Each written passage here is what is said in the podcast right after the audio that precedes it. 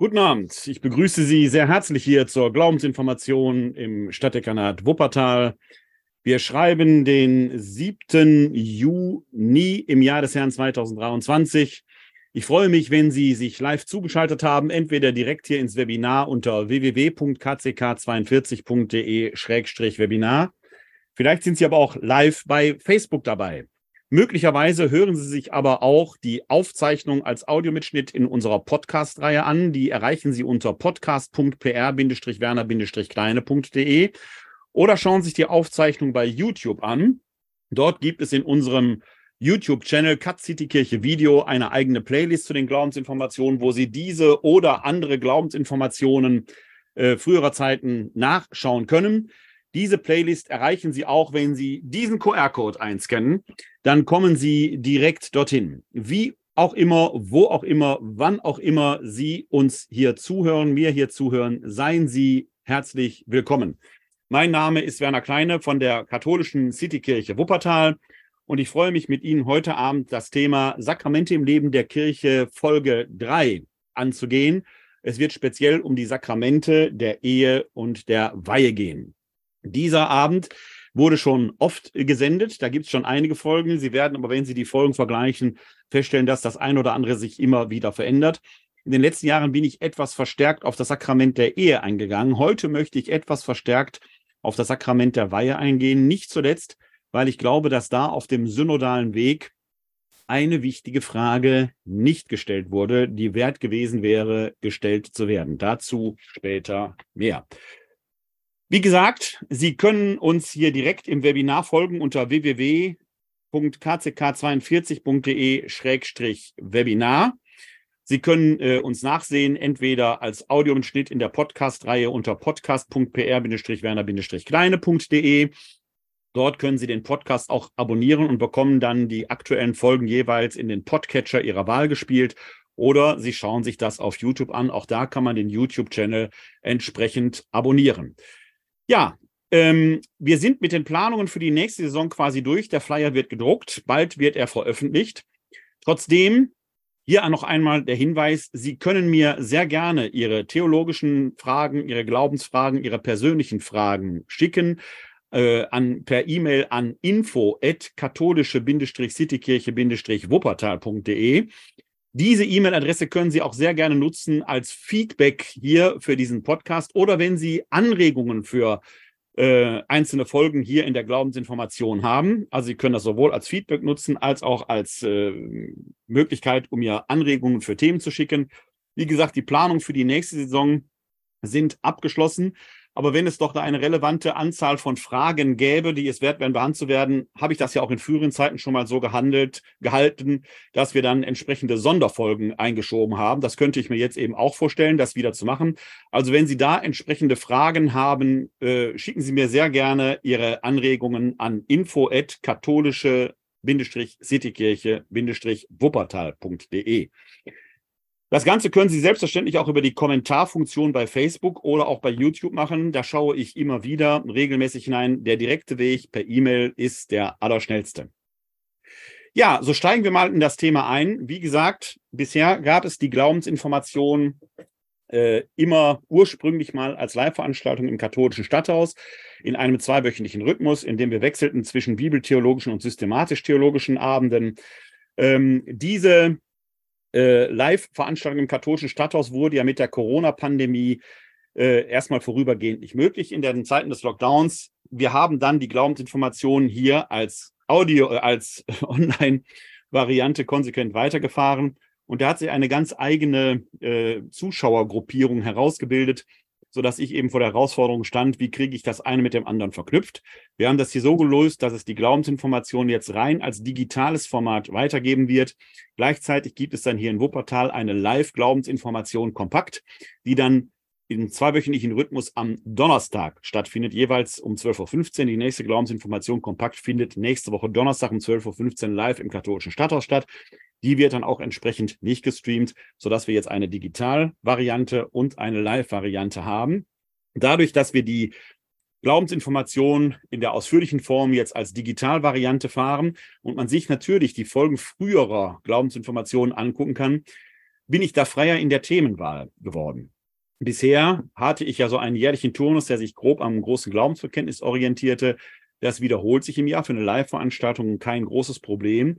Bei einer Digitalversion, klar, Sie können sich einfach im letzten Jahr angucken, was habe ich letztes Jahr zur Ehe und Weihe erzählt. Sie werden feststellen, auch da gibt es Varianten. Aber es macht mich natürlich freier in der Themenwahl. Und das ist, wie gesagt, Ihre Chance. Wenn Sie Themenwünsche haben, lassen Sie es mich wissen. Wenn sich da etwas häuft, kann das durchaus sein, dass ich noch eine Sonderfolge einschiebe oder wir so eine äh, Frage- und Antwortgeschichte machen bei kleineren Themen, wie wir das letztes Jahr schon mal hatten. Oder wenn es ganz große Themen sind, die wichtig wären, dann kommt es halt in der übernächsten Saison vor. Also nutzen Sie die E-Mail-Adresse info at katholische-citykirche-wuppertal.de.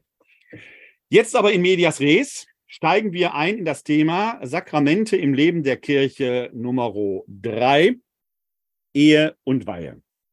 Wie immer würde ich zuerst eine kleine Einführung in die allgemeine Sakramentenlehre machen. Was verstehen wir als katholische Kirche eigentlich unter Sakramenten? Da muss man sich ja zuerst einmal vergewissern. Und da macht es wie immer Sinn, erstmal einen kleinen etymologischen Ausflug zu machen. Also woher kommt der Begriff Sakrament überhaupt?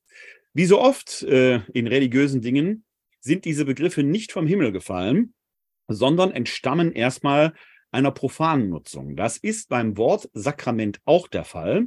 Das Sakramentum, Sakra heilig, Mentum könnte man mit Zeichen übersetzen, war ursprünglich der Fahneneid, den der römische Legionär auf seine Legionsstandarte ablegte. Diese Legionsstandarte war ein sicherlich kunstvoll verziertes äh, Element, das aber doch von begrenztem materiellen Wert war für den Soldaten aber von hohem ideellen Wert, denn die Legionäre waren ja dafür bekannt, in einer sehr disziplinierten Ordnung in die Schlacht zu ziehen. Wenn diese Ordnung verloren ging, wusste jeder Legionär, auf ein bestimmtes Signal hin habe ich mich an der Standarte einzufinden, auf die ich meinen Fahneneid, mein Sakramentum abgelegt habe. Das heißt, die Legionsstandarten waren auch entsprechend unterschiedlich gekennzeichnet. Die hatten unterschiedliche Wappenformationen, konnte man also leicht erkennen. Da gab es dann neue Anweisungen und dann konnte man wieder weitermachen. Also durchaus erstmal ein martialischer, ein militärischer Hintergrund. Für den Sakramentbegriff ist aber wichtig, wir haben eine materielle, ein materiales Element, in diesem Fall die Legionsstandarte, das mit einem ideellen Gehalt aufgeladen ist. Und wo wir so etwas haben, ein materiales Element mit einem ideellen Gehalt, sprechen wir auch von einem Symbol. Ein Symbol, oder das Wort Symbol geht auf das griechische Symbalein zurück, zusammenwerfen. Das wiederum hat auch einen antiken Hintergrund. Wenn dort verschiedene Unterhändler aus den griechischen Städten, den Poleis, zusammenkamen, irgendetwas aushandelten, wieder in ihre Polis zurückgingen, um das dort weiter zu beraten, kam man äh, äh, jetzt kamen dieselben oder andere Leute zusammen, um weiter zu verhandeln, stand ja die Frage im Raum, wie legitimiert man sich entsprechend, dass man weiß, hier sind die entsprechend Bevollmächtigten wieder zusammen. Das machte man unter anderem dadurch, dass man eine Tonscherbe nahm, also in dem Fall wirklich etwas materiell Wertloses. Das wurde zerbrochen in so viele Teile, wie Unterhändler mit am Tisch waren. Und jeder bekam eins, äh, ein Bruchteil mit.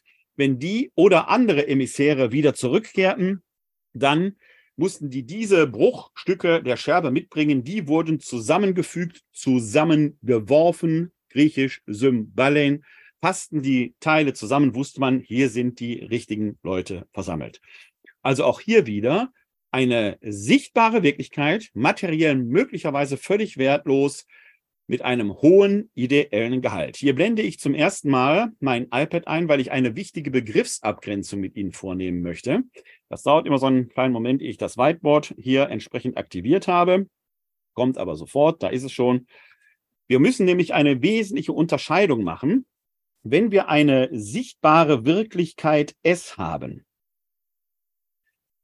Und die kann ich eben sehen und in dieser sichtbaren Wirklichkeit S kommt etwas Bezeichnetes zum Ausdruck, selbst zum Ausdruck, das ist dort gegenwärtig. Dann sprechen wir von einem Symbol.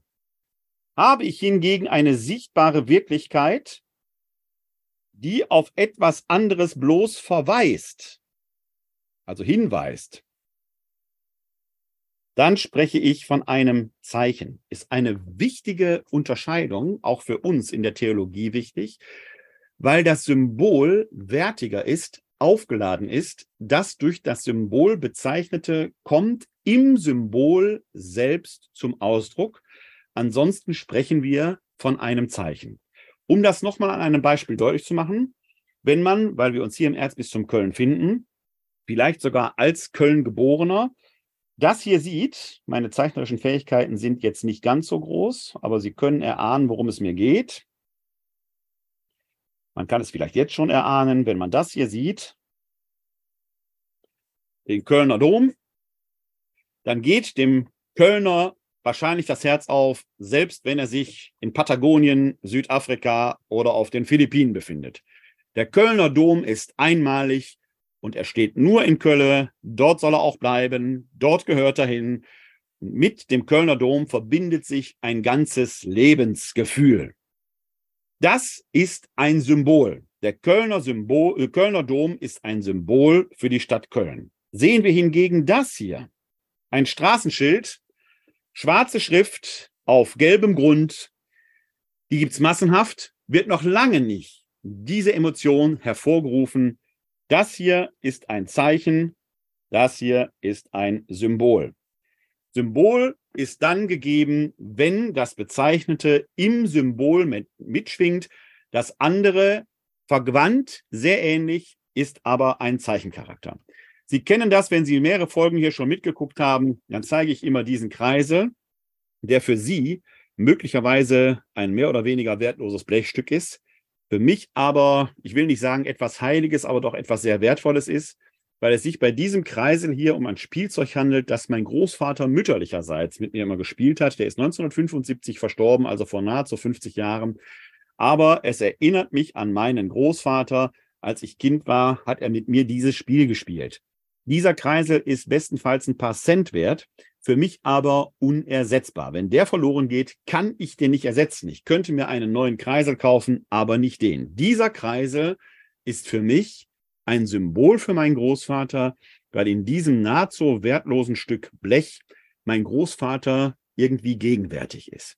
Also eine wichtige Unterscheidung. Dieser Symbolbegriff ist für uns in der Kirche natürlich unendlich wichtig, weil wir natürlich die Frage äh, äh, im Raum stehen haben, äh, wie kann man überhaupt angemessen von Gott sprechen? Denn Gott selber können wir ja nicht auf den Tisch setzen und sagen, ach guck mal, so ist er, so beschreiben wir ihn, so können wir mit ihm entsprechend umgehen. Nein, wir müssen eine angemessene Redeweise finden, um uns über die nicht sichtbare Wirklichkeit Gott austauschen zu können. Und das läuft über Symbole. Weite Teile der theologischen Sprachwelt ist symbolisch bestimmt. Wenn der Theologe deshalb sagt oder die Theologin, das ist symbolisch gesprochen, dann ist das nicht irgendwie defizitär oder irgendwie bloß bildlich gemeint, dann ist das nachgerade die höchste Form des theologischen Sprechens. Jesus war ein Meister dieser symbolischen Sprache, wenn er in Gleichnissen von Gott oder vom Reich Gottes redet. Es gibt auch Gegenstände, die diesen symbolischen Wert haben und Handlungen.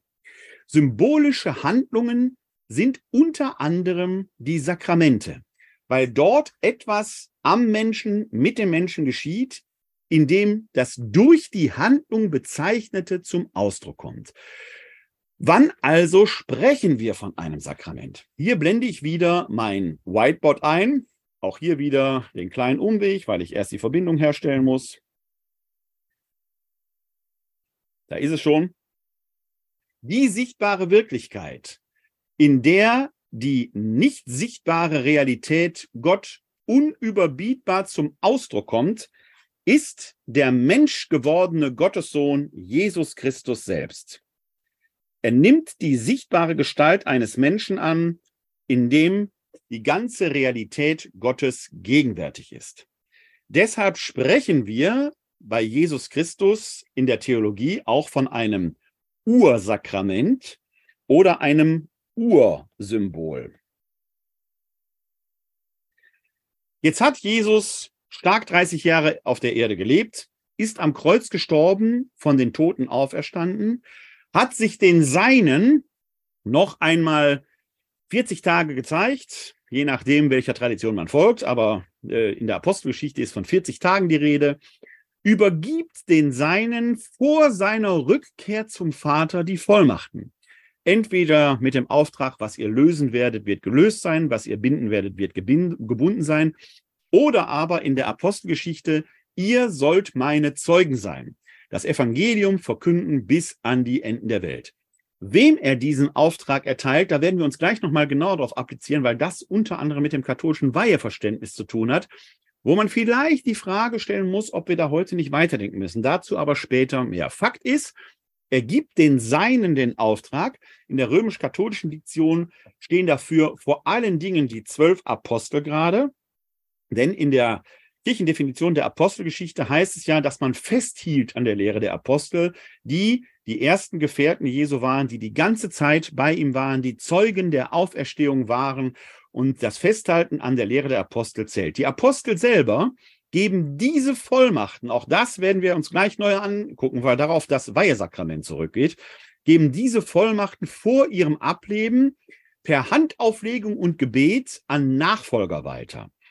In der lukanischen Sprechweise, also in der Diktion des Lukas-Evangeliums oder des Lukas, der ja auch die Apostelgeschichte geschrieben hat, kann man Apostel nur dann genannt werden, wenn man von Anfang an im öffentlichen Wirken Jesu dabei war und Zeuge der Auferstehung war. Das ist natürlich schon für die zweite christliche Generation schwierig. Deshalb nannte man die Nachfolger der Apostel nicht mehr Apostel, sondern die nannten sich Episkopoi, Singular Episkopos. Dieser Begriff ist ein Begriff aus dem griechisch-profanen Verwaltungswesen und heißt schlicht und ergreifend Epi auf, Skopos sehr, Aufseher. Ein Episkopos war ursprünglich nicht mehr und nicht weniger als eine Art Amtsvorsteher in der griechischen Verwaltung. Diesen Begriff übernehmen die frühen Christen für ihre Gemeindeleiter. Das sind also Episkopoi, respektive Singular Episkopos. Und daraus wird Episkopos, Biskop, Bischof, Bischof. Ein Bischof ist ein Episkopos, ein Nachfolger der Apostel, der in diese Nachfolge gestellt wird durch Handauflegung und Gebet, denn dadurch wird die apostolische Vollmacht auf die Bischöfe übertragen und dann von Bischof zu Bischof zu Bischof, sodass nach römisch-katholischer Lesart ein römisch-katholischer Bischof ein Nachfolger der Apostel ist und die apostolische Vollmacht in sich trägt. Wie gesagt, wir werden uns das Weihesakrament gleich noch etwas genauer anschauen. Fakt aber ist, die Bischöfe, die gemeinsam der Bischöfe repräsentiert die Kirche, die Lehre der Apostel, sodass wir sagen können, in der Kirche geht gewissermaßen das Werk Jesu weiter, weshalb man die Kirche als Grundsakrament oder Grundsymbol bezeichnet. So, die Kirche trägt jetzt also in sich die ihr anvertrauten Schätze, die sie von Jesus anvertraut bekommen hat, da sind die Gebete drin, da sind die Zeichenhandlungen drin, etwa Segnungen oder Beerdigungen, die man als Sakramentalien bezeichnet. Also steht ein Diminutiv drin und da merkt man schon, Sakrament, Sakramentalie hat etwas miteinander zu tun, aber es muss eine Abgrenzung geben. Als Sakramentalie bezeichnet man solche Segens- und Zeichenhandlungen, die mit Sicherheit von Gott gewollt sind. Können wir aber eine entsprechende Zeichen, respektive besser gesagt symbolische Handlung, wie gesagt, man muss diesen Unterschied Zeichen und Symbol immer ein wenig mitdenken, eine solche Symbolhandlung im Willen Gottes verorten und zwar biblisch begründet, dann sprechen wir in diesem Fall von einem Sakrament. Und das ist nach römisch-katholischer Lesart in sieben Fällen der Fall. Diese Siebenzahl wurde auf dem Konzil von Trient schlussendlich festgelegt. Ich male die jetzt mal hier hin wie so ein Springbrunnen, weil die Kirche das unter das Volk austeilen soll. Jesus sagte einmal, umsonst habt ihr empfangen, umsonst sollt ihr gehen. Die Kirche verwaltet das also zum Heil der Menschen. In der römisch-katholischen Diktion Siebenzahl, wenn wir eine solche symbolische Handlung biblisch begründet im Willen Gottes verorten können, dann sprechen wir von einem Sakrament. Abgrenzung zur Tradition der Kirchen, die aus der Reformation hervorgegangen sind. Dort bezeichnet man als Sakrament nur jene symbolischen Handlungen, wo es einen unmittelbaren Einsetzungsbefehl Jesu gibt. Einen Befehl, ein Imperativ. Das ist aber definitiv nur bei zwei Sakramenten der Fall. Die schauen wir uns gleich an. Das erste Sakrament, ohne das nichts anderes geht, die Janua Sacramentorum, die Eingangspforte zu den anderen Sakramenten, ist die Taufe. Da gibt es einen Einsetzungsbefehl Jesu. Am Ende des Markus-Evangeliums sagt der Auferstandene, geht hin in alle Welt, verkündet das Evangelium allen Geschöpfen und tauft sie im Namen des Vaters, des Sohnes und des Heiligen Geistes. Da gibt es also einen Einsetzungsbefehl. Tauft ist imperativ, ist natürlich auch in den Kirchen, die aus der Reformation hervorgegangen sind, sakramental. Das zweite Sakrament in der römisch-katholischen Lesart ist die Firmung eine Salbung, die ganz eng mit der Taufe zusammengehört, ein Beauftragungsritus in der römisch-katholischen Lesart, aber Jesus sagt an keiner Stelle salbt einander. Wohl sagt er, ich werde euch mit Feuer und Heiligem Geist salben. Wir erkennen also den Willen Jesu biblisch begründet, aber es gibt keinen Befehl, deshalb in der katholischen Diktion sakramental, in der protestantischen nicht. Dann haben wir die Eucharistie, auch als Brotbrechung oder Abendmahl bezeichnet. Das ist auch in der protestantischen Welt sakramental gedacht, weil es mit dem Tut dies zu meinem Gedächtnis einen Einsetzungsbefehl gibt. Das ist imperativisch gedacht. Wir streiten uns zwar mit den Kirchen, die aus der Reformation hervorgegangen sind, je nach äh, Denomination über das Verständnis des Abendmahls. Ist Jesus jetzt real gegenwärtig oder ist es mehr nur eine symbolische Erinnerung? Wir streiten uns darüber, wer kann denn gültig dem Abendmahl vorstehen. Bei uns muss es mindestens äh, jemand sein, der die Priesterweihe hat. In der protestantischen äh, Tradition ist diese priesterliche Weihe mit der Reformation abgebrochen, auch die sogenannte apostolische Sukzession abgebrochen. Darüber streiten wir alle. Aber dass das Abendmahl, dass die Eucharistie als solches sakramental gedacht wird, das kann man auch in den Kirchen, die aus der Reformation hervorgegangen sind, als gegeben vorsetzen. Das vierte Sakrament ist die Buße oder Beichte. Das geht zurück auf die sündenvergebende Praxis Jesu, der auch gesagt hat, ihr sollt einander siebenmal, siebzigmal vergeben. Er sagt nicht, vergebt einander. Dann wäre es imperativisch, dann wäre es auch in der protestantischen Tradition unzweifelhaft. Dieses Sollen ist allerdings dehnbar. Deshalb gibt es in der evangelischen Theologie durchaus die eine Vertreterin und den anderen Vertreter, die die Beichte als sakramental denken, aber weil der Imperativ fehlt, ist das dort nicht Common Sense. Bei uns können wir biblisch begründet sagen, Jesus will die Sünden vergeben, deshalb ist die Beichte, die Buße bei uns sakramental. Dann haben wir die Krankensalbung als Sakrament. Das geht zurück auf die Hinwendung Jesu zu den Kranken. Und dann haben wir im Jakobusbrief diese Notiz, wo es heißt, dass, wenn jemand krank ist, man die Ältesten rufen soll und man möge doch bitte unter Gebeten und Salbungen um Trost und Heilung für den Betreffenden bitten. Haben wir also eine Art Beschreibung der frühesten Krankensalbung. Biblisch begründet können wir also die Krankensalbung, die Hinwendung zu den Kranken im Willen Gottes erkennen. Freilich ist die Krankensalbung jetzt äh, kein Sakrament, das man bei einer Erkältung empfängt, sondern es ist ein Sakrament, das eine schwere äh, Erkrankung lebensbedrohlicher Art, physischer oder psychischer Natur voraussetzt. Schwerste Krebserkrankungen, schwerste Depressionen, so etwas in der Art dann wäre die Krankensalbung induziert oder indiziert. Alter an sich ist keine Krankheit. Es gibt verschiedentlich auch in der katholischen Welt da durchaus das Bestreben, manchmal so Altnachmittage mit dem Sakrament der Krankensalbung einzuleiten. Nett gemeint, aber eigentlich am Sinn des Sakramentes vorbei. Dann haben wir die Ehe als Sakrament in der römisch-katholischen Tradition, weil Gott selbst sagt, bei der Schöpfung im sogenannten ersten Schöpfungsbericht, er schuf den Menschen, männlich und weiblich, seid fruchtbar und mehret euch. Das ist der sogenannte Schöpfungsbefehl, seid fruchtbar und mehret euch. Mann und Frau sollen also zusammenfinden, um Nachkommen in die Welt zu setzen. Nicht ganz unerheblich für das römisch-katholische Eheverständnis, das wir gleich noch etwas näher betrachten werden. Und schlussendlich haben wir dann die Weihesakramente. Ich spreche dort im Plural, weil es dieses Weihesakrament, das wir auch gleich näher betrachten werden, in drei Stufen gibt. Die volle apostolische Vollmacht haben die Bischöfe, die Bischofsweihe. Wie gesagt, ich habe es vorhin schon angedeutet, die Apostel geben ihre Vollmachten durch Handauflegung und Gebet an Nachfolger, die Episkopen, heute würde man sagen die Bischöfe weiter. Ein römisch-katholischer Bischof ist also ein Nachfolger der Apostel mit der vollen apostolischen Vollmacht durch Handauflegung und Gebet weitergegeben. Einen Teil der Vollmachten erhalten die Priester und einen noch kleineren Teil der Vollmachten die Diakone. Das ist der sogenannte dreistufige Ordo, bei dem ein Upgrade möglich ist, aber kein Downgrade. Theoretisch wäre es denkbar, dass jemand sofort zum Bischof geweiht wird, dann hat er die beiden anderen Weihen gewissermaßen inkludiert. Der reguläre oder normale Weg wäre zuerst Diakon, dann Priester, dann Bischof. Also man kann im Ranking aufsteigen, wenn man so will, aber nicht downgegradet werden. Das ist der dreistufige Ordo. Von hier aus kann man jetzt noch mal fragen, was ist eigentlich ein Sakrament? Woraus bestimmen sich die Sakramente? Ich hatte schon vorhin erwähnt, dass Sakramente zuallererst symbolische Handlungen sind und als symbolische Handlungen müssen sie das Bezeichnete schon in sich tragen. Das ist auch so. In der Handlung kommt selber zum Ausdruck, was bezeichnet werden soll. Nehmen wir einmal die Taufe, da ist es am eindrücklichsten erkennbar. In der Taufe war es früher so, dass der zu Taufende unter Wasser gedrückt wurde. Das Wasser wurde ihm quasi zum Grab.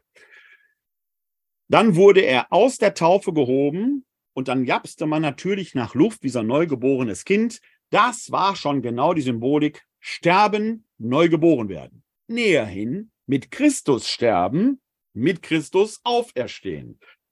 Das ist die symbolische Handlung, in der schon alles drin ist. Jetzt sind Untertauchriten als solches nichts Außergewöhnliches, auch in der Antike gewesen. Denken Sie nur an die Taufe des Johannes. Auch sonst gab es schon in der Antike Taufriten. Die Christen haben die Taufe nicht erfunden. Deshalb brauchte es ein eindeutiges Deutewort, damit man die christliche Taufe von anderen Untertauchungsriten unterscheiden könnte.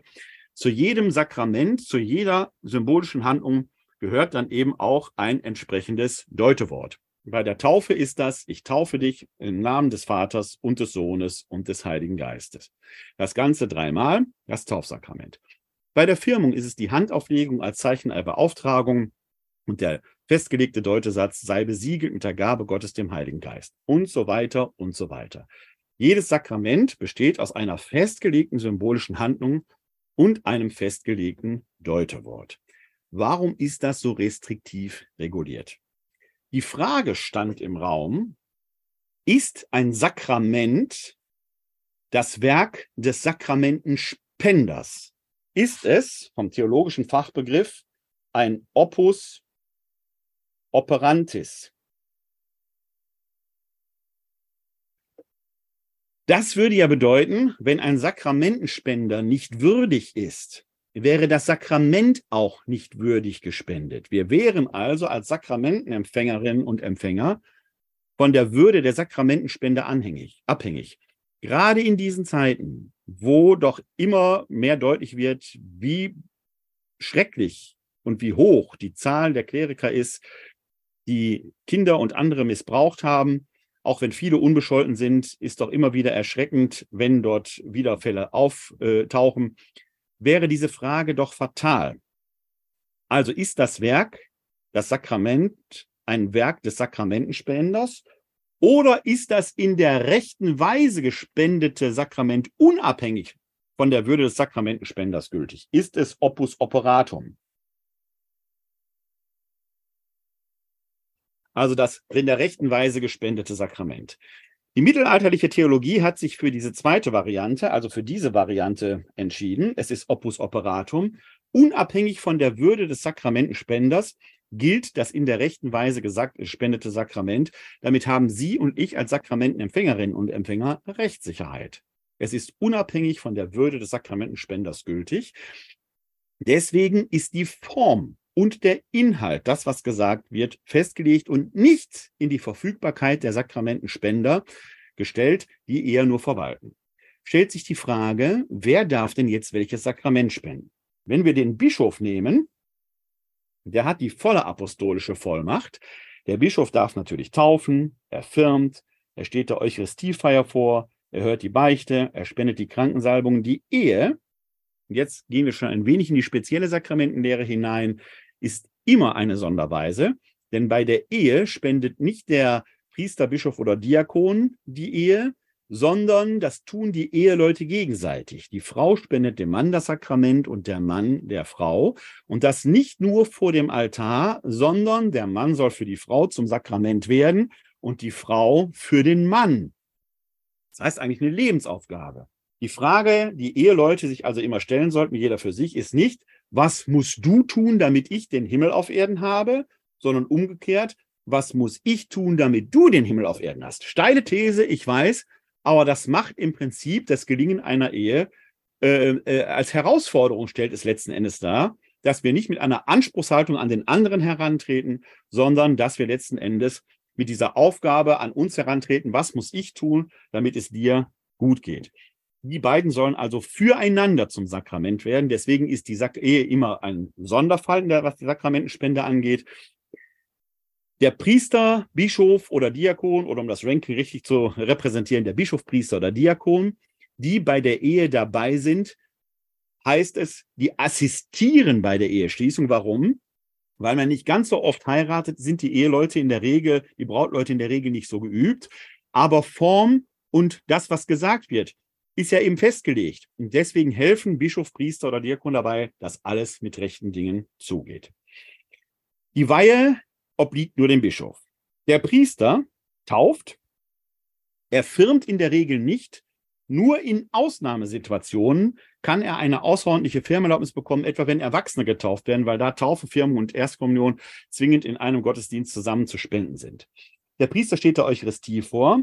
Der Priester, ja, hört nicht zwingend die Beichte, sondern das Beichtsakrament bedarf eines Spezialmandates, das die Priesterweihe voraussetzt. Theoretisch wäre es aber denkbar, dass ein Priester dieses Spezialmandat nicht hat, weil er sich nicht bewährt hat oder weil er es vielleicht nicht verkraftet, dann kann der Bischof das Spezialmandat zurückziehen. Ich persönlich kenne keinen Priester, der es nicht hätte. Theoretisch wäre es aber denkbar. Der Priester spendet die Krankensalbung, er assistiert bei der Eheschließung, Wein tut der Priester nicht. Diakone taufen, und assistieren bei der Eheschließung. Das zum Teil der Sakramentenspender. Auf Seiten der Sakramentenempfänger ist, sind zwei Dinge vor allen Dingen wichtig. Das erste ist, jedes Sakrament muss aus freien Stücken empfangen werden. Setzt eine freie Willenserklärung voraus. Sakramente können nicht zwangsweise gespendet werden, was speziell zum Beispiel bei der Kindertaufe natürlich Fragen aufwirft. Da müssen die Eltern und die Partner eine stellvertretende Erklärung abliefern. Aber auch bei der Erstbeichte für Kinder, die kirchenrechtlich als Sollvorschrift vor die Erstkommunion gesetzt ist, wirft ja die Frage auf, wie ist das denn jetzt mit einem Kind, das nicht zur Erstbeichte geht? Gerade die Erstbeichte oder gerade die Kinderbeichte ist ja im Zusammenhang des Missbrauchsskandals immer wieder auch thematisiert worden ist in einer ganz, ganz dicken, fetten Grauzone, weil die Frage der Freiwilligkeit da ja durchaus äh, mitten im Raum steht. Aber prinzipiell gilt, kein Sakrament darf zwangsweise gespendet bzw. empfangen werden. Und der zweite Aspekt auf Seiten der Sakramentenempfänger ist, die müssen in der rechten Weise disponiert sein. Das heißt, sie müssen wissen, worum es geht. Weshalb es eben vor dem Empfang der Sakramentenspendung entsprechende katechetische Prozesse und Vorbereitungszeiten gibt. Ich kann die Sakramente selber dann auf eine doppelte Weise noch kategorisieren, nämlich einmal in die Frage, wie oft kann man ein Sakrament eigentlich empfangen? Denn manche Sakramente empfängt man nur einmal und dann nie wieder. Diese Sakramente verleihen einen sogenannten Charakter in der Libelis, ein unauslöschliches Prägemal. Andere Sakramente kann man häufiger empfangen. Gehen wir mal durch. Die Taufe verleiht einen Charakter in die Libelis. Die Taufe bedeutet, wenn das Wasser über den Kopf gegossen wurde und wenn die trinitarische Taufformel verwendet wurde, dann gilt dieses Sakrament bis in alle Ewigkeit, kann nicht rückgängig gemacht werden. Das gilt sogar in besonderen Fällen, wenn kein Priester zugegen ist, kein Diakon, kein Bischof, dann kann unter bestimmten Umständen jeder Mensch taufen.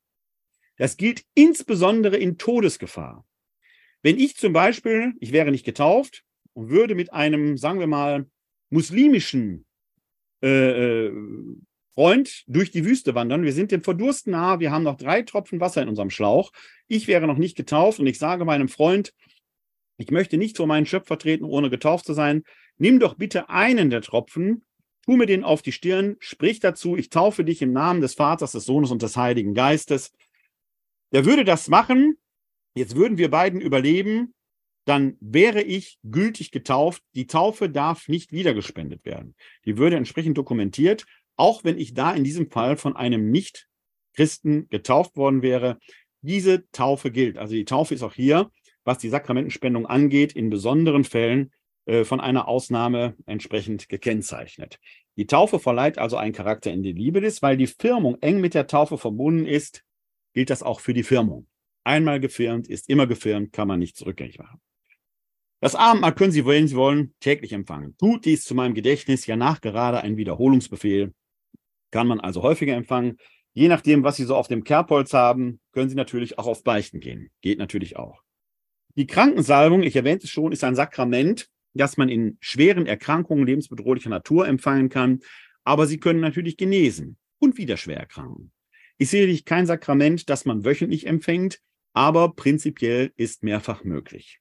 Die Ehe gilt bei uns in der römisch-katholischen Tradition, bis der Tod sie scheidet. Stirbt der Ehepartner, kann der hinterbliebene Partner, die Partnerin, neu kirchlich heiraten. Auf diese Weise ist es durchaus möglich, dass man zehnmal kirchlich verheiratet ist. Voraussetzung ist immer, die Ehepartner versterben. Das wird sie möglicherweise interessant für die Kriminalpolizei machen. Theologisch ist das erstmal kein Problem. Die Weihe hingegen verleiht wieder ein Charakter in der Liebe lässt. Wie gesagt, Upgrade ist möglich, aber eine einmal erlangte Weihestufe gilt mit dem Charakter in der Liebe lässt, ist nicht rückgängig zu machen. Dann kann ich das Ganze noch thematisch ordnen, und zwar in drei Bereiche. Dann entsteht dieses Muster. Die Sakramente hier auf der linken Seite, Taufe, Firmung und Eucharistie, bezeichnen wir als Sakramente der Initiation, als Sakramente der Eingliederung. Wer getauft ist, wer gefirmt ist und wer mindestens einmal die Eucharistie empfangen hat, der ist Christ, der, die ist Christin mit allen Rechten und Pflichten. Die Sakramente Buße und Beichte bezeichnet man als Sakramente des Trostes, weil man in Schuld oder Krankheit Trost und Nähe Gottes zugesprochen bekommt. Und die Sakramente der Ehe und der Weihe bezeichnet man als Sakramente der Sendung, weil die Eheleute wie die Geweihten in die Welt gesandt sind, um das Wort Gottes auf je eigene Weise weiterzutragen. Das ist die sogenannte allgemeine Sakramentenlehre. Und da fokussieren wir uns jetzt mal auf diese Sakramente der Sendung, der Ehe und der Weihe. Ich fange mal mit der Ehe an, damit wir gleich ein wenig mehr Zeit für die Weihe haben. Wie gesagt, die Ehe selbst leitet sich vom Schöpfungsbefehl Gottes, wie er im ersten Schöpfungsbericht, im ersten sogenannten Schöpfungsbericht dokumentiert ist, her. Seid fruchtbar und mehret euch. Zum römisch-katholischen Eheverständnis gehört deshalb die potenzielle Offenheit für die Zeugung von Nachkommen zwingend dazu. Es gibt noch drei andere Wesensmerkmale. Das erste ist äh, Monogamie. Das heißt, wir können immer nur mit einem Partner, mit einer Partnerin verheiratet sein, nicht mit zweien oder dreien. Das zweite ist die Treue. Das meint nicht nur die sexuelle Treue in gut, sondern in guten und in schlechten Tagen. Wenn einer der Ehepartner krank wird, kann der andere nicht sagen, also gesund war, hat er mir gefallen, aber krank will ich sie auch nicht mehr haben. Das geht nicht. Also Treue geht weit über das rein sexuelle Motiv hinaus. Die Unauflöslichkeit, bis der Tod sie scheidet. Und dann das vierte Wesensmerkmal, eben die potenzielle Offenheit für Kinder. Potenzielle Offenheit für Kinder heißt, eine Ehe kann durchaus kinderlos sein, und trotzdem gültig sein. Es sei denn, die Zeugung von Kindern würde wissentlich ausgeschlossen oder vor dem Zeitpunkt der Eheschließung würde man bekunden oder den Unwillen haben, Kinder in die Welt zu setzen. Oder aber ein, mindestens ein Partner oder die Partnerschaft selber ist nicht in der Lage, Kinder zu zeugen. Wenn zum Beispiel der Mann impotent ist, unfähig, den Geschlechtsverkehr zu vollziehen, für die Frau gelte das analog, dann kommt dort keine Ehe zustande. Deshalb gehört zum katholischen Eheverständnis auch der sogenannte Vollzug der Ehe hinzu. Die Ehe muss, Terminus technicus, hört sich schräg an, ist schräg, aber so ist der Terminus technicus, die Ehe muss konsumiert werden. Das heißt, die Eheleute müssen mindestens einmal den Beischlaf vollzogen zu haben, um mindestens potenziell die Chance gehabt zu haben, ein Kind zu zeugen. Wenn das nicht stattfindet, dann können die noch so prunkvoll in der Kirche geheiratet haben. Wenn diese Ehe auseinandergeht, vielleicht sogar wegen der Kinderlosigkeit, weil einer der Ehepartner nicht dazu in der Lage ist, könnte diese Ehe beklagt werden durch ein sogenanntes Inkonsumationsverfahren, dann würde diese Ehe für null und nichtig erklärt. Die hätte nie existiert. Und jetzt ahnen Sie, worauf das hinausläuft. Da diese potenzielle Offenheit für Kinder für das katholische Eheverständnis derzeit noch konstitutiv ist, können Paare, die nicht in der Lage sind, Kinder zu zeugen oder wo der Kinderwunsch wissentlich ausgeschlossen wird, nicht heiraten. Das gilt für heterosexuelle Paare, insbesondere aber für homosexuelle Partnerschaften, bei den homosexuellen Partnerschaften die Zeugung von Kindern von vornherein ja ausgeschlossen ist. Das ist der Grund, warum die römisch-katholische Kirche sich nicht nur schwer damit tut, sondern es verunmöglicht, dass homosexuelle Paare heiraten können. Warum die römisch-katholische Kirche sich schwer damit tut, homosexuelle Partnerschaften zu segnen, erschließt sich mir persönlich nicht. Wir segnen alles Mögliche in der Kirche. Wir verloben, wir segnen Tiere, wir segnen Motorräder, all das. Warum man die Partnerschaft zweier Menschen, die sich lieben, die in Treue zueinander stehen und füreinander einstehen wollen, nicht den Segen erteilen kann, von mir aus im Sinne äh, einer Verlobung, erschließt sich mir nicht. Ob das das ist, was homosexuelle Paare wollen, ob die nicht mehr wollen, steht ja nochmal auf einem ganz anderen Blatt Papier. Ich denke, dass die römisch-katholische Kirche jedoch mal die Herzen weiten sollte. Aber nach derzeitiger Theologie, das Aber nehmen Sie bitte cum grano salis, ist eine Eheschließung für Paare, und dazu zählen dann eben auch homosexuelle Paare, bei denen die Zeugung von Kindern von vornherein ausgeschlossen ist, nicht möglich. Das gilt für homo- wie für heterosexuelle Paare, bei denen der Kinderwunsch verunmöglicht ist. Eine harte Regelung, sicherlich. Hier gilt auch, wo kein Kläger, da kein Richter. Also wenn ein Paar sich liebend heiratet, wissen, wir können keine Kinder in die Welt setzen, dann gilt diese Ehe so lange, bis es beklagt würde. Da das bei homosexuellen Partnerschaften von vornherein feststeht, ist das hier von vornherein ausgeschlossen. Wie gesagt, wohin uns die theologische Reise führen wird, wissen wir nicht, aber das ist erstmal der entsprechende Status quo. Zur Eheschließung gehört dann gleichzeitig natürlich die Freiwilligkeit. Es gehört dazu, dass man weiß, dass man tut, dass man die innere Reife hat, ein lebenslanges Versprechen abzugeben. Wenn eine dieser Dinge nicht zum, immer zum Zeitpunkt der Eheschließung nicht gegeben ist, kann diese Ehe beklagt werden. Man beklagt nie den Ehepartner, man beklagt die Ehe. Angenommen, vor der Eheschließung hätte einer der Ehepartner einem, was weiß ich, beim Junggesellenabschied seinem besten Freund gesagt, also die Lotte, starke Frau, aber andere Mütter haben auch schöne Töchter, mal sehen, wie lange es hält. Dann hätte er die Unauflöslichkeit faktisch vor der Eheschließung ausgeschlossen. Wenn eine, äh, äh was weiß ich, äh, Braut äh, zu ihrer äh, Brautjungfer vor der Eheschließung sagt, von mir aus zwei Minuten vor der Messe, also, der August ist ja ein toller Typ, aber mit dem Kinder, ich weiß nicht. Hätte sie den Kinderwunsch ausgeschlossen. Sie kann hinterher fünf Kinder kriegen. Sie hätte zum Zeitpunkt der Eheschließung faktisch den Kinderwunsch ausgeschlossen. Kann man das beweisen durch harte Schriftstücke, durch Zeugenaussagen, dann kann man bei den Offizialaten ein Ehegerichtsverfahren in Gang setzen, an dessen Ende möglicherweise die Beschlussfassung steht, dass diese Ehe nie stattgefunden hat. Das gilt auch, wenn Zwang im Spiel ist. Das gelte auch, wenn man die innere Reife nicht hätte zum Zeitpunkt der Erschließungen äh, zu erahnen, was ist. Das bedeutet aber auch, wenn ich dem Partnerin, der Partner etwas Relevantes verschwiegen hätte, äh, bei dessen Bekanntwerden eine Ehe gar nicht erst eingegangen wäre. Nehmen wir mal an, was weiß ich, der Mann ist latenter Alkoholiker, das ist nach außen nicht so sichtbar, oder äh, eine Frau hat Schizophrenie oder was weiß ich was. Das wäre bekannt. Ich habe es meinem Partner, der Partnerin aber verschwiegen, weil die mich sonst nicht geheiratet hätte. Jetzt kommt das nach der Eheschließung heraus.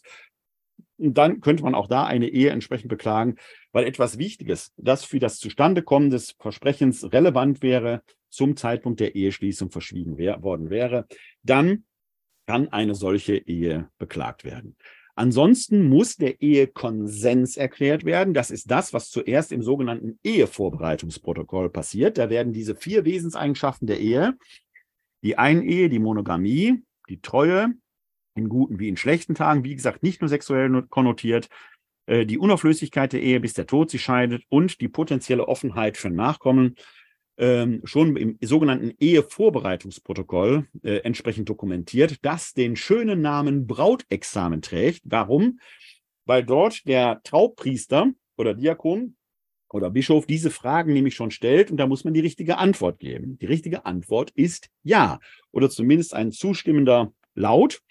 Ein wow, vielleicht würde nicht reichen. Dann wäre das Brautexamen nicht bestanden. Rituell werden diese Dinge dann auch nochmal im Trauritus Coram Publico eingeholt, bevor dann, nachdem beide Ehepartner diesen Konsens erklärt haben, der assistierende Bischof, Priester oder Diakon das Eheband besiegelt, indem er seine Stola um die rechten Hände wickelt und so quasi den Bund, den die beiden sich gerade versprochen haben, nochmal amtlich besiegelt. Dadurch kommt das Ehesakrament zustande, das jetzt für die beiden zu einem lebenslangen, ja, vielleicht sogar Alltagssakrament werden soll. Wie gesagt, hätte einer der beiden dort mit falschen Karten gespielt, kann man das beweisen, könnte eine solche Ehe, so sie denn scheitert, entsprechend aufgelöst werden. Die Kirche kennt durchaus die Trennung von Tisch und Bett, wenn die Ehe für einen oder für beide zur Hölle wird. Aber nach derzeitiger Lesart ist eine Wiederheirat an sich ausgeschlossen, es sei denn, die Ehe selbst würde aufgelöst. Dann hat die aber nie stattgefunden. Etwas anderes ist noch bedeutsam, denn die Ehe ist sakramental, wenn sie zwischen Getauften geschlossen wurde. Ist die immer sakramental. Eine Ehe zwischen Ungetauften wird von der Kirche geachtet als sogenanntes Natursakrament, weil es eben im Schöpfungswillen Gottes verordnet ist. Also zwei Nichtchristen, die heiraten, gehen zwar keine sakramentale Ehe ein, aber doch eine gültige, unauflösliche ähm, zwei Getaufte, die heiraten, gehen eine sakramentale Ehe ein. Katholiken sind zur katholischen Eheschließungsform verpflichtet.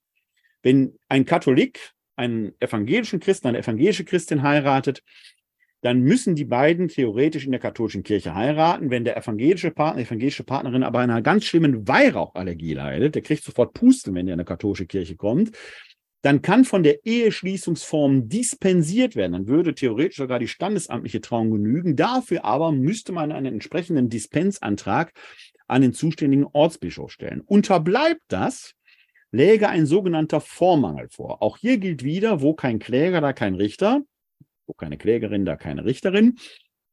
Wenn diese Ehe aber auseinanderging, könnte man hinterher feststellen, es lag ein Vormangel vor, wenn eben ein Katholik beteiligt wäre, aber nicht die katholische Eheschließungsform eingehalten worden wäre. Das kann man wiederum amtlich feststellen lassen. Auch dann würde diese Ehe als nicht existent eingestuft und man könnte neukirchlich heiraten. Sie sehen, das katholische Eherecht ist ein weites Feld.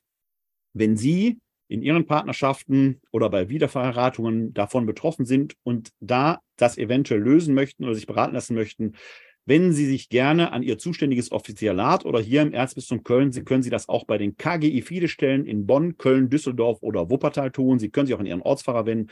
In Wuppertal wäre das ich. Sie könnten mir also auch eine E-Mail an info-katholische-citykirche-wuppertal.de schicken. Dann könnte ich mit Ihnen überlegen, welcher Weg wäre für Sie möglich, um Ihre Dinge da zu regeln. Es gibt viele Wege, die man auf den ersten Blick so nicht vermutet. In seltensten Fällen wird das schwierig, aber man wenn man genau hinschaut, kann man die ein oder andere Frage da durchaus klären.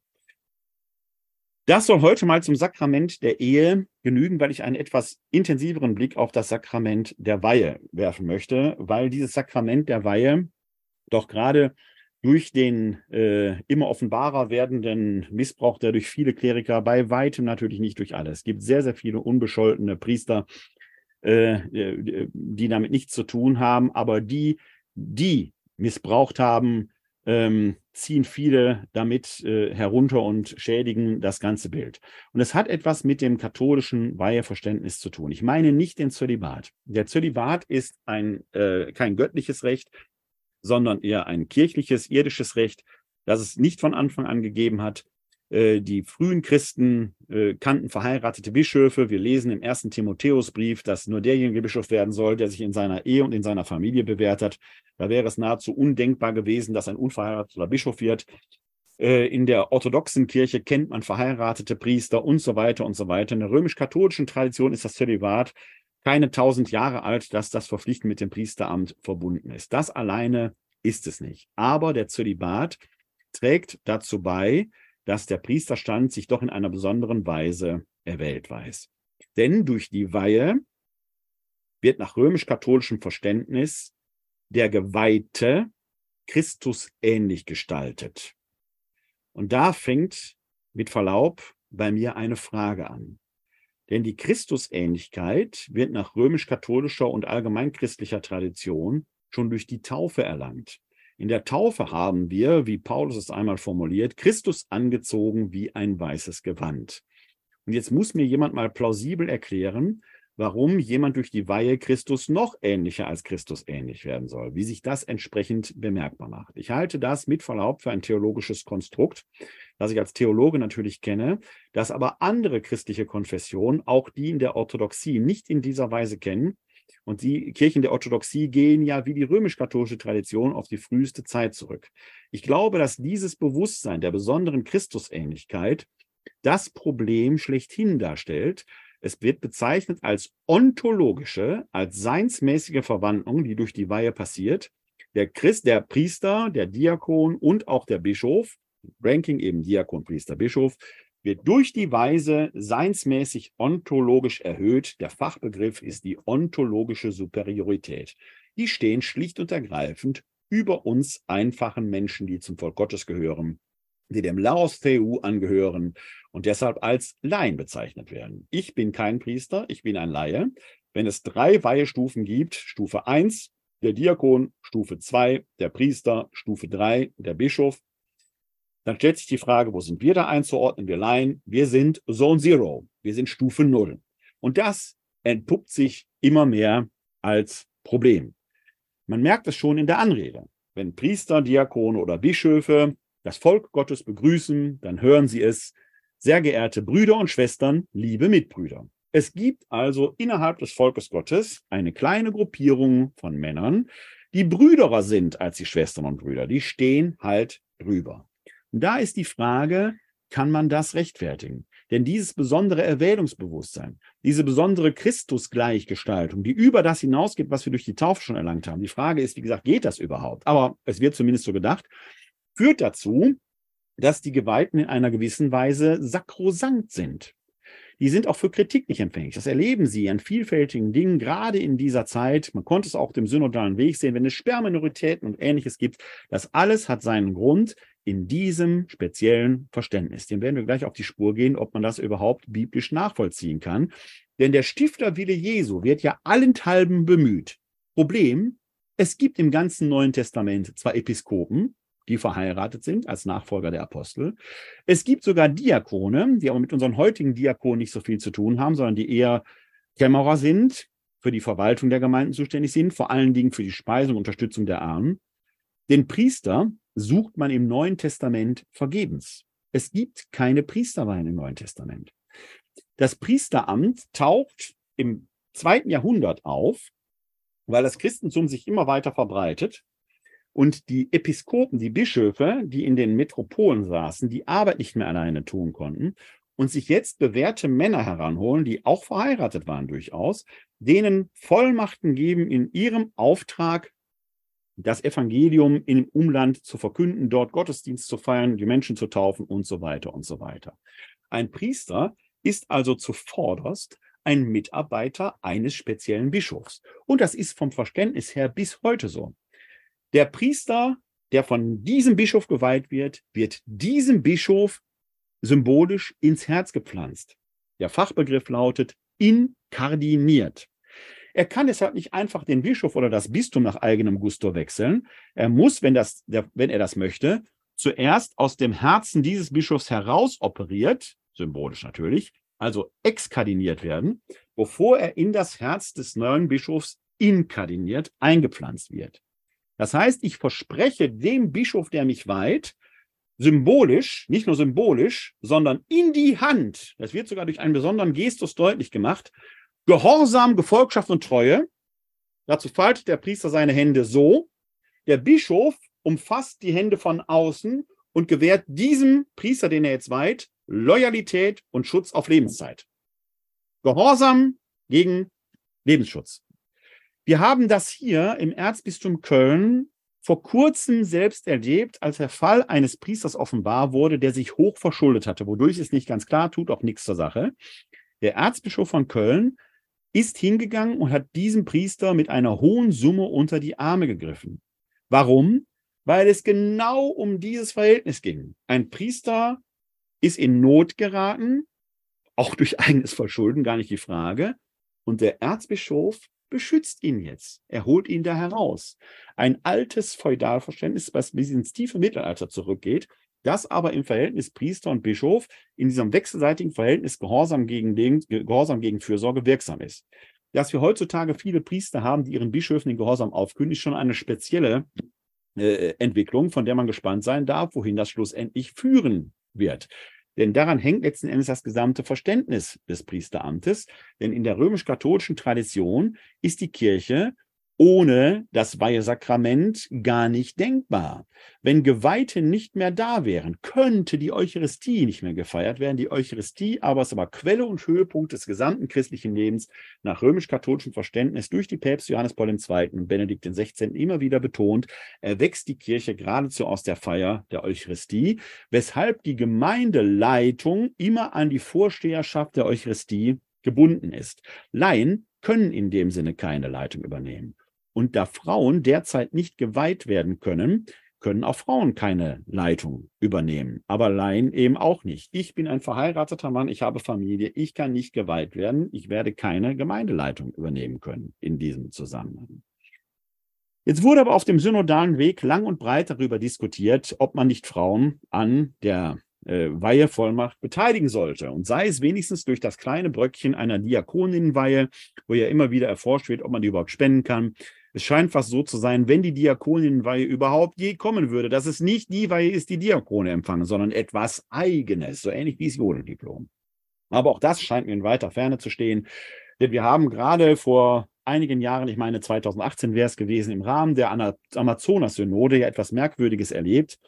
Da haben die Bischöfe Amazoniens den zarten Wunsch auf der Amazonas-Synode in Rom äh, geäußert, man möge doch vielleicht verheiratete Diakone, die im amazonischen Gebiet, wo die Pfarreien sehr groß und die Wege sehr weit sind, zu Priestern weihen, nur dort regional, damit die Seelsorge der Menschen vor Ort und auch die Eucharistiefeier gewährleistet sein können.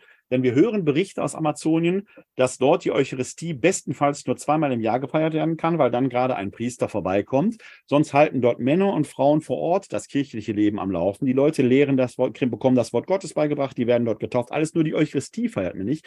Kommt aber ein Priester vorbei, gehen die Leute gar nicht zum Messen, weil sie gar nicht wissen, was da passiert.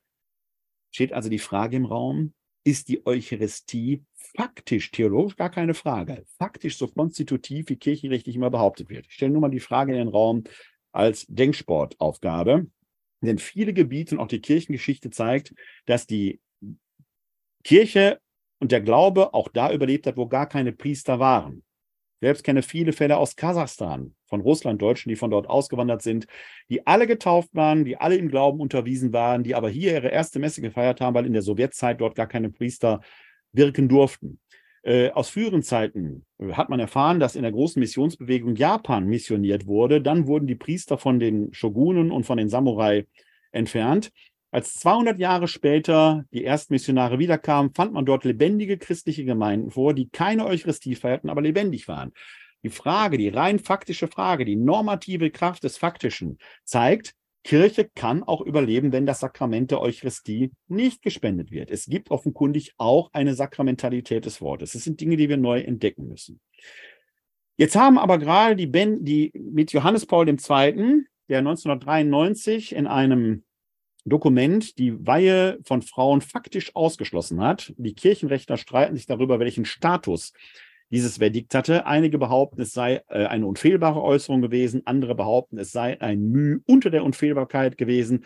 Es tut aber schon fast nichts zur Sache, weil dieses Verdikt Johannes Pauls II. durch die beiden bisher nachfolgenden Päpste, Benedikt XVI. und Franziskus, dem aktuell residierenden Papst, bestätigt worden ist. Wir haben also drei Päpste, die die Frauenweihe ausgeschlossen haben. Und damit würde ich sagen, selbst wenn die Äußerung nicht unfehlbar getan worden ist, hat sie den Status der Unfehlbarkeit dadurch erlangt. Daran wird sich nichts ändern. Wer auch immer darauf hofft, dass irgendwann Frauen geweiht werden würden, wird mit seinem Kopf vor die immer gleiche Stelle in der Mauer laufen, Ein Papst, der das in Zukunft erlauben würde, würde damit alle seine eigenen Entscheidungen unter Vorläufigkeitsverdacht stellen. Das wird so nicht passieren. Es bringt also wenig, mit dem Kopf vor die immer gleiche Stelle zu laufen, macht nur Kopfschmerzen. Man müsste also einen anderen Weg suchen. Und hier kommt der berühmt-berüchtigte und immer wieder viel gemühte Stifterwille Jesu ins Spiel. Wie gesagt, wir finden im Neuen Testament das Priesteramt nicht. Es entsteht im zweiten Jahrhundert. Mein Doktorvater Helmut Merklein pflegte dazu sagen, das kann durchaus das Wirken des Heiligen Geistes gewesen sein. Kann, pflegte er dazu zu sagen. Man weiß es nicht. Aber wenn der Geist gewirkt hat und in der, zu seiner Zeit das Richtige getan hat, dann ist es ein dynamischer Prozess, der durchaus veränderbar ist. In den Worten Jesu finden wir nichts dahingehendes. Wir finden noch nicht mal die Einsetzung des Bischofsamtes. Das ist eine Entscheidung, die die Apostel treffen. Wir finden noch nicht mal die Einsetzung des Diakonenamtes durch Jesus Christus. Das ist eine Entscheidung, die die Apostel treffen. Und so weiter und so weiter. Der Geist wirkt dort und Geist geleitet, weil der Geist etwas Dynamisches ist, könnten die Dinge sich ändern. Aber worauf beruft man sich denn biblisch, wenn es um die Weihe geht? Der erste Gewährstext, und den blende ich Ihnen einmal ein, ist der aus 1 Timotheus Kapitel 4, Vers 14. Da lesen wir, vernachlässige die Gnade nicht, die in dir ist und die dir verliehen wurde, als dir die Ältesten aufgrund prophetischer Worte gemeinsam die Hände auflegten. Die Weihe selber besteht ja auf, durch Hand, aus Handauflegung und Gebet und hier im ersten Timotheusbrief in der Apostelgeschichte gibt es auch verschiedene Stellen, aber ich habe die jetzt mal ausgewählt. Haben Sie die biblische Begründung für das Weihesakrament eine, nicht die einzige, aber eine, wo eben beschrieben wird, dass hier einem Episkopen äh, eben empfohlen wird, er soll die Gnade nicht vernachlässigen, die er durch Handauflegung und Gebet durch die Ältesten empfangen hat. Dadurch ist er in dieses Amt gekommen. Ob er dadurch schon ontologisch sich erhöht verstand, diese Frage kann man stellen, denn sonst müsste man ihm die Empfehlung ja nicht geben, vernachlässige die Gnade nicht. Er hat eine Vollmacht bekommen, eine Aufgabe. Und dass es solche Vollmachten und Aufgaben gesellschaftlich immer wieder gibt, ist ja völlig unstrittig. Wir haben das in unserer Gesellschaft vielfältig. Wir haben Menschen, die Medizin studiert haben, die durch eine Prüfung und eine entsprechende Approbation, die Vollmacht bekommen haben, medizinische Akte auszuführen, Medikamente zu verschreiben und so weiter. Wer diese Approbation nicht hat, kann nicht rechtssicher behandeln, darf es eigentlich nicht. Wir haben in unserer Gesellschaft Männer und Frauen, die die Befähigung zum Richteramt erlangt haben und im Namen des Volkes, wenn sie eine Robe anziehen, Recht sprechen können. Wir haben Polizistinnen und Polizisten, die nach entsprechender Ausbildung und einem Amtseid die Vollmacht bekommen haben, das Gewaltmonopol des Staates auszuüben. Wir haben Lehrerinnen und Lehrer, die nach einer entsprechenden Prüfung und einem Referendariat das Lehramt erlangt haben und so weiter und so weiter. Wir kennen das gesellschaftlich, auch in der profanen Umwelt, dass es völlig normal ist, dass es Menschen gibt, Männer wie Frauen, die Vollmachten haben, die andere nicht haben, weil sie eine entsprechende Qualifikation dahingehend erbracht haben und entsprechend beauftragt wurden. Warum sollte es das in der Kirche nicht geben? Dass es Menschen gibt, die die Vollmacht haben, damit wir, die einfachen Gläubigen, wissen, wenn diese Person amtlich etwas feiert als Sakrament, die Beichte, die Eucharistie, whatever, dann gilt das. Dann geschieht hier kein Humbug, sondern hier erhalten wir mit amtlicher Gewissheit die entsprechende Zusage, dieses Sakrament, diese Botschaft gilt. Das ist völlig unstrittig. Ob damit verbunden sein muss, dass diese Person, auch wenn sie in Repräsentatio in äh, Christi Capitis, also Christus repräsentieren, Christus als Haupt der Kirchen repräsentieren tätig ist, zölibatär leben muss, dass damit eine ontologische Verwandlung, eine Höherstellung verbunden sein muss. Daran wage ich zu zweifeln, denn eine Richterin, die im Namen des Volkes Recht spricht, ist doch wieder die normale Frau, die normale Person, wenn sie die Robe auszieht und sie geht ganz normal in ihr Leben. Sie ist doch kein besserer Mensch dadurch. Ein Arzt, der behandelt, ist doch kein besserer Mensch dadurch, ontologisch erhöht, so groß seine medizinische Kunst auch sein muss. Da liegt in meinen Augen der Kasus Knaxus. Und hier möchte ich auf eine Besonderheit des Lukas-Evangeliums verweisen. Die wird nämlich oft gerne bemüht, aber als Neutestamentler habe ich meine Zweifel, ob die argumentativ richtig verwandt wird. Es geht um den Satz, wer euch sieht, sieht mich. Mit dem angeblich der Stifter, wie dem Stifterwillen Jesu folgend, die Besonderheit des Weiheamtes begründet werden soll. Wir schauen einmal in das Lukas-Evangelium hinein. Ich muss mir erstmal eben kurz die Stelle hier aufrufen, dann blende ich sie Ihnen auch ein. Und wir sind da zuerst bei der Entsendung der Zwölf. Das ist in der galiläischen Phase. Jesus ist noch nicht nach Jerusalem aufgebrochen und äh, noch in der galiläischen Zeit entsendet er die Apostel, den Zwölferkreis, in das Umland. Der äh, historische Hintergrund mag darin liegen, dass ähm, Jesus verkündet hat, äh, seine Botschaft macht Furore. Sie verbreitet sich im Volk und er merkt, er braucht Mitarbeiter. Ähm, er muss also delegieren, damit seine Botschaft noch weiter gestreut werden kann. Und da entsendet er die Zwölf mit folgenden Worten und gibt ihnen folgende Vollmacht mit. Dann rief er die Zwölf zu sich und gab ihnen Kraft und Vollmacht über alle Dämonen und um Krankheiten zu heilen. Und er sandte sie aus, das Reich Gottes zu verkünden und die Kranken gesund zu machen. Er sagte zu ihnen, nehmt nichts mit auf den Weg, keinen Wanderstab und keine Vorratstasche, kein Brot, kein Geld und kein zweites Hemd. Bleibt in dem Haus, in dem ihr einkehrt, bis ihr den Ort wieder verlasst. Wenn euch aber die Leute nicht aufnehmen, dann geht weg aus der Stadt und schüttelt den Staub von euren Füßen zum Zeugnis gegen sie. Die Zwölf machten sich auf den Weg und wanderten von Dorf zu Dorf. Sie verkündeten das Evangelium und heilten überall. Diese Stelle kann man natürlich als spezielle Beauftragung der Zwölf lesen, die diese Vollmachten, die sie hier erlangen, durch Handauflegung und Gebet später einmal an ihren Nachfolger, die Episkopen, die Bischöfe, weitergeben werden. Das ist noch zur Zeit des galiläischen Frühlings in der Galiläa-Phase. Im 51. Vers des neunten Kapitels passiert aber dann Folgendes. Es geschah aber, als sich die Tage erfüllten, dass er hinweggenommen werden sollte, fasste Jesus den festen Entschluss, nach Jerusalem zu gehen. Er lässt Galiläa hinter sich und bricht nach Judäa auf. Und in Judäa ereignet sich jetzt Folgendes. Das ist im Prinzip, wenn Sie so wollen, ein Kapitel später erzählt. Wir sind dort im zehnten Kapitel und hier schauen wir uns jetzt die Verse 1 bis 16 an. Ich teile Ihnen wieder den Bildschirm, damit Sie den Text mitverfolgen können. Da heißt es folgendermaßen. Wir sind also im Lukas-Evangelium und hier jetzt die Verse 1 bis 16. Danach suchte der Herr 72 andere aus und sandte sie zu zweit vor sich her in alle Städte und Ortschaften, in die er selbst gehen wollte. Kurze Zäsur. Er hatte die zwölf ausgesandt und deren Aussendung ist offenkundig bleibend aktuell, denn hier wird erwähnt, dass er 72 andere aussandte. Also mindestens 72 Nicht-Apostel. Schon mal bemerkenswert. Jetzt schauen wir mal an, was für einen Auftrag die bekommen. Er sagte zu ihnen, die Ernte ist groß, aber es gibt nur wenig Arbeiter. Bittet also den Herrn der Ernte, Arbeiter für seine Ernte auszusenden. Geht, Sehe, ich sende euch wie Schafe mitten unter die Wölfte, nehmt keinen Geldbeutel mit, keine Vorratstasche, keine Schuhe, grüßt niemanden auf dem Weg. Wenn ihr in ein Haus kommt, so sagt als erstes Friede diesem Haus.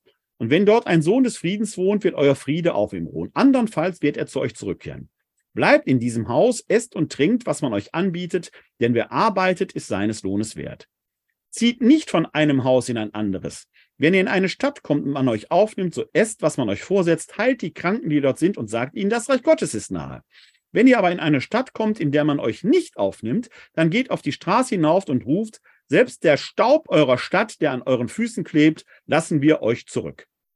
Doch soll, das sollt ihr wissen, das Reich Gottes ist nahe.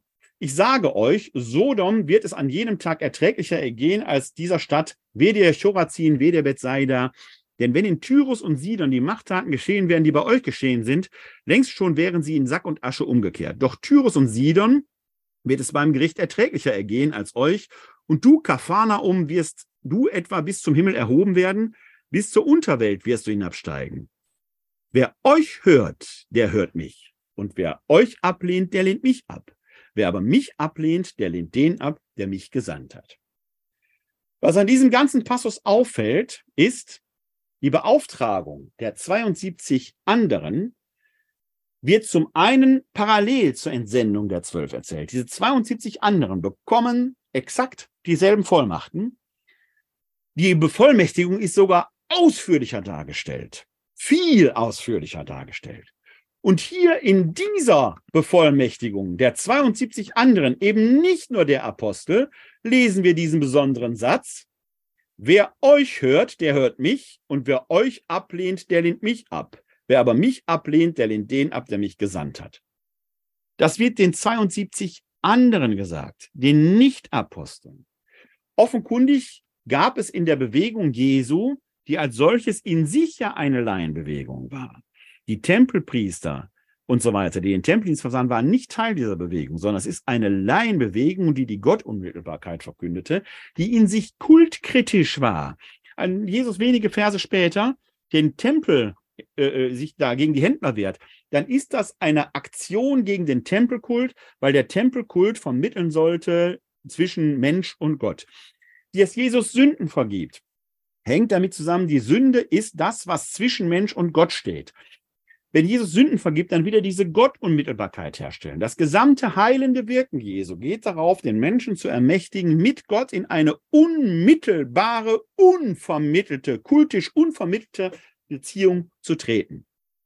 Wenn er hier diese 72 anderen aussendet, dann beauftragt er Leute aus dem Volk, die nicht von Anfang an dabei waren, die nicht apostolisch sind. Wir haben hier in der Lukas, im Lukas-Evangelium genau diesen Punkt, auf den wir eigentlich theologisch aufbauen sollten, nach nahezu 2000 Jahren Kirchengeschichte vielleicht einen entscheidenden Schritt nach vorne zu gehen. Und diesen 72 anderen sagt er, wer euch sieht, sieht mich. Das ist keine exklusive äh, äh, Bevollmächtigung der Apostel, schon gar nicht irgendwelcher auserwählten Kleriker. Die Einfachen, die zur Bewegung Jesu gehören, empfangen diesen Auftrag. Die einfachen Leute aus dem Volk Gottes, das Jesus dort nachfolgt. Fun Fact am Rande. Den, der Auferstandene wird den Zwölfen sagen, wem ihr die Sünden vergebt, dem sind sie vergeben, wem ihr sie nicht vergebt, dem sind sie nicht vergeben. Ist das eine Beauftragung zur Willkür, zu einer klerikalen Machtbevollmächtigung, die dadurch Macht ausüben können? Wer nicht. Denn Jesus sagt ja auch an einer anderen Stelle, siebenmal, siebzigmal, also immer wieder sollt ihr vergeben. Eigentlich haben die Nachfolger Jesu gar keine Chance, nicht zu vergeben. Der Satz impliziert also eher eine Warnung. Wenn wir die Sünde denken als den Zustand des von Gott getrenntseins und die Versöhnung die Vergebung der Sünde als die Wiederherstellung der Beziehung zwischen Mensch und Gott, dann ist diese scheinbare Bevollmächtigung, ihr entscheidet, wem ihr sie nicht vergebt und wem ihr sie nicht vergebt, wem ihr sie vergebt und wem ihr sie nicht vergeht, eher eine Warnung. Denn denkt daran, wenn ihr die Sünden nicht vergebt, dann seid ihr diejenigen, die zwischen den Menschen und Gott stehen. Ihr seid die Prellbox, die Trennwände, die Mauern. Wenn aber die Mauer die Sünde ist, die von Gott trennt, dann wird einer, der diese Vollmacht nicht ausübt oder jemandem die Sünde nicht vergibt, zum eigentlichen Sünder, weil er zur Sünde schlechthin wird, die die Menschen von Gott trennt. So kann man das Gebot auch lesen.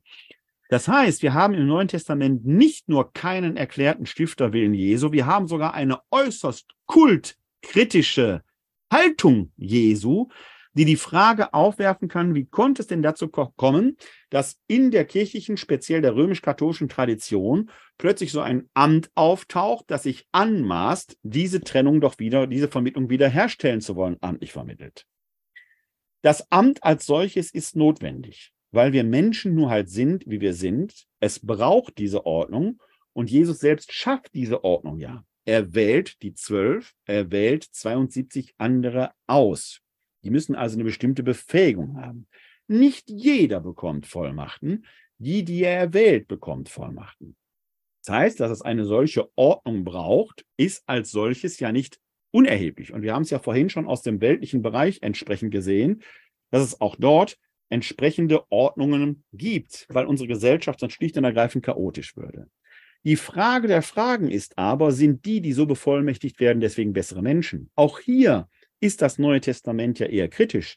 Denken wir nur an den Petrus, der in dem Messias-Bekenntnis von Jesus erfährt, das haben dir nicht Fleisch und Blut offenbart, du bist Petrus der Fels, auf den ich meine Kirche bauen werde. Und wenige Verse später, nachdem Jesus sein Leiden angekündigt hat, Herr, das soll nicht geschehen, und dann von Jesus verflucht wird, du Satan, weiche von mir.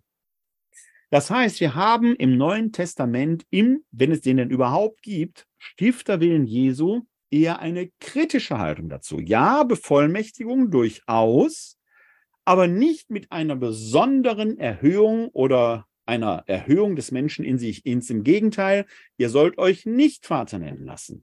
Der Erste unter euch soll der Diener aller sein. Und das nicht als rhetorischer Trick, als Placebo, mit dem man die Schäfchen irgendwie klein halten kann, sondern als Handlungsanweisung.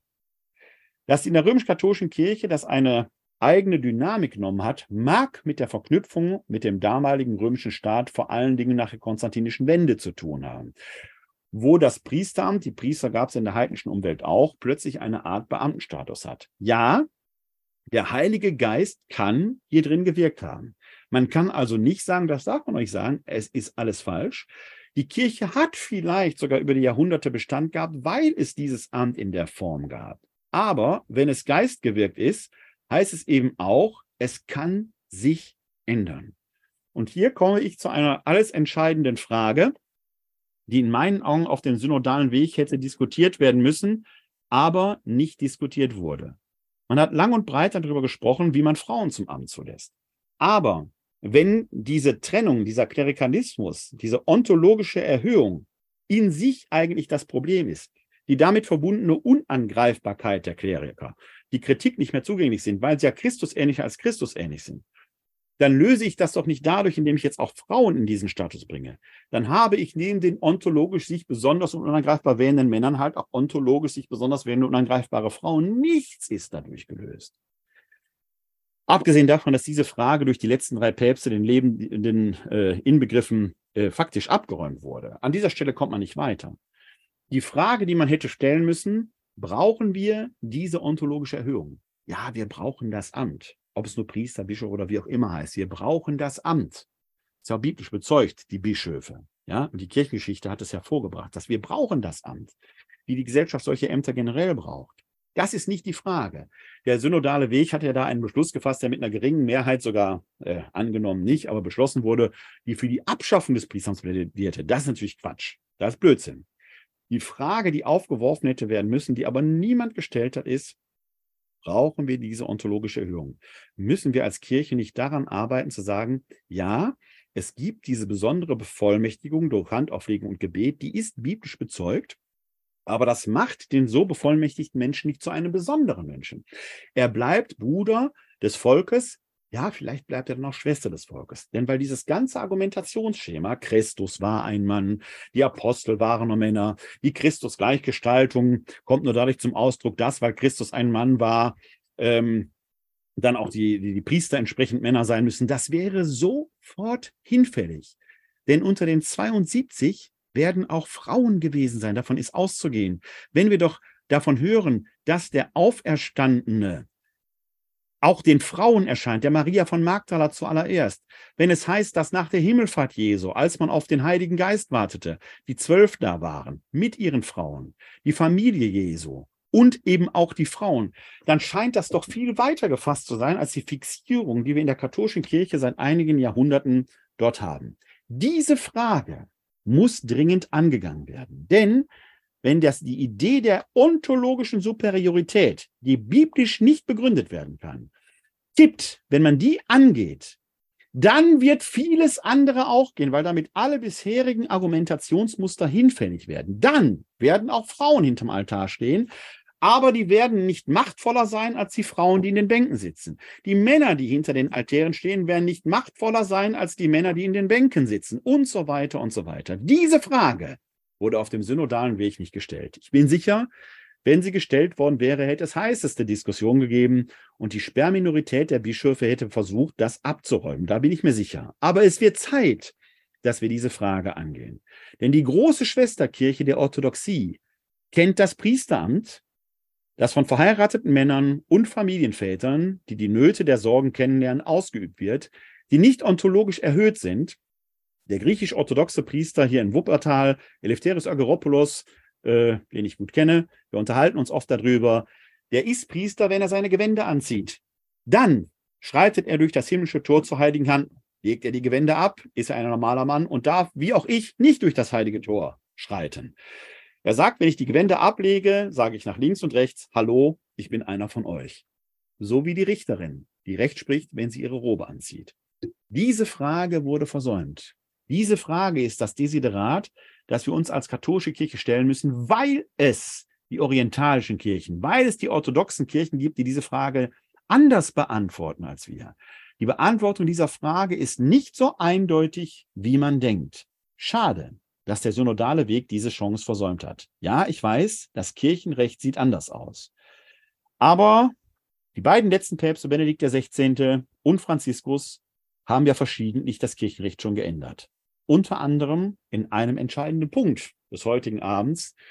Denn bis zum Jahr 2010 galt der Diakon wie der Priester und der Bischof als Repräsentant Christi des Hauptes der Kirche, wenn er tauft. Seit 2010 ist der Diakon kein Repräsentant Christi des Hauptes der Kirche mehr. Die Diakonweihe verändert ontologisch nicht mehr. Und das mit einem Federstrich. Was ist denn mit denen, die vorher geweiht wurden? Sind die noch ontologisch verändert? Die, die nachher geweiht wurden, nicht? Sie merken, da ist viel, ja, Ideologie auch hinter. Was, wenn Gott etwas ganz anderes will in diesen Zeiten? Diese Spurensuche sollten wir gehen.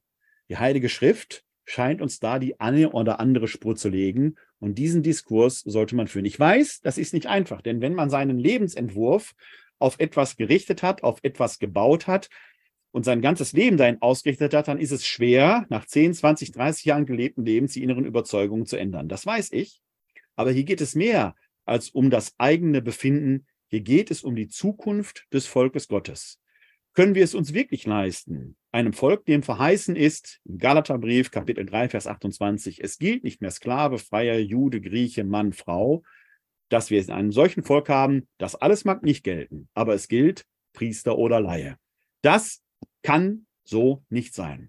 Diese Aufgabe müssen wir aufnehmen. Schade, dass der synodale Weg diese Frage gar nicht erst angegangen ist. Aber es ist nicht zu spät. Ich werfe diese Frage hiermit auf und würde mich auf diesen Diskurs sehr freuen.